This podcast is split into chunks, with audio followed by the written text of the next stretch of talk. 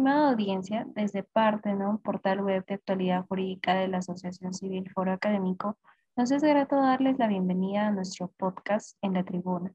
En esta oportunidad tenemos el agrado de contar con la presencia de Isabo Vargas, estudiante de Derecho de la Pontificia Universidad Católica del Perú y asociada de Foro Académico. Buenos días, Isabo. Es un placer contar contigo en esta oportunidad.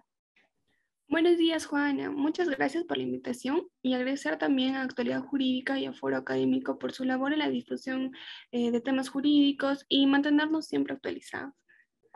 Muchas gracias a ti. El tema planteado en esta oportunidad es la Asamblea Constituyente, pues últimamente esta ha sido mencionada numerosas veces. Entonces, ¿qué se entiende por Asamblea Constituyente?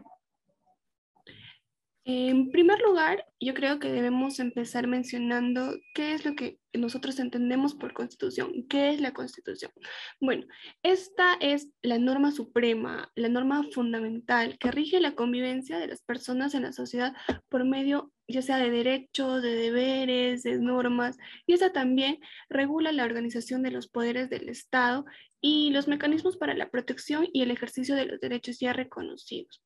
Eh, la Constitución este, es la norma que prima sobre todas las otras leyes. Sus normas son inviolables y de cumplimiento obligatorio para absolutamente todos los ciudadanos. Entonces, si nosotros vamos a hablar de asamblea constituyente, también nos referimos a la posibilidad de que exista un cambio de constitución. Así podemos decir entonces que la asamblea constituyente se presenta como un mecanismo eh, mediante el cual las personas ejercen eh, sus facultades para reconocer sus derechos fundamentales y también el diseño de cómo las instituciones se tienen que estructurar. También se puede realizar mediante esta Asamblea Constituyente la revisión total de la Constitución que hoy se encuentra vigente. Eh, entonces, esta es un instrumento para el ejercicio del poder constituyente, ¿no? Entonces, ¿a qué te refieres con poder constituyente? Bueno, el poder constituyente se presenta como un elemento importante de la democracia, pues viene a ser la facultad que los miembros de la sociedad, es decir, el pueblo, eh, puede adoptar para que pueda votar una constitución, eh, ya que son estos, estas personas, nosotros, el pueblo, los que vamos a decidir cómo queremos que el Estado se organice, ¿no? Entonces, el poder constituido vendría a ser las instituciones creadas por el poder constituyente, por ejemplo, el Congreso, el Poder Judicial. ¿En nuestro país está regulado como tal la Asamblea Constituyente? Y no, en nuestra Constitución de 1993, la cual es la norma vigente ahora, este, la Asamblea Constituyente no se encuentra regulado pues solo se plantea una reforma total o parcial en la Constitución en el artículo 206 y en este se menciona que eh, el proyecto de ley que debe ser, debe ser presentado al Congreso, o sea, el proyecto de ley para una asamblea constituyente, y eh, donde el Congreso es el que va a actuar como un ente mediador.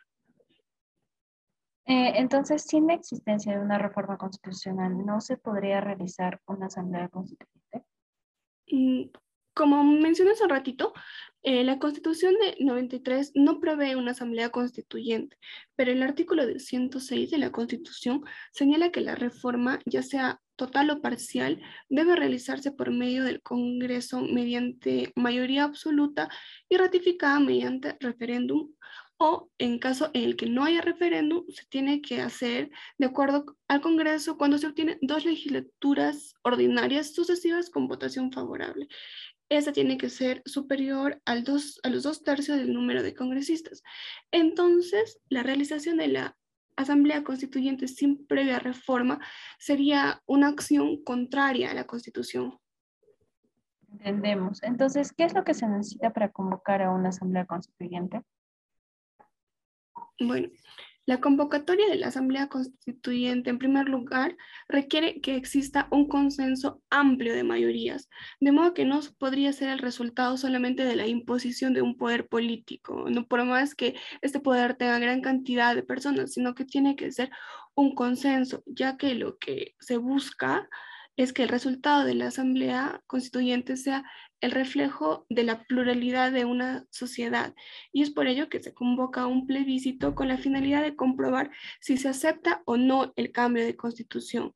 Y es por eso que posteriormente se realiza una elección para escoger a quiénes serán los asambleístas y por último otro plebiscito para verificar si los ciudadanos aprueban o no la nueva constitución. Mm, entendemos. Y en las últimas semanas hemos escuchado repetidamente la propuesta del presidente Castillo que plantea el cambio total de constitución mediante una asamblea constituyente. ¿Cuál sería el procedimiento que se debe seguir para que este sea legítimo?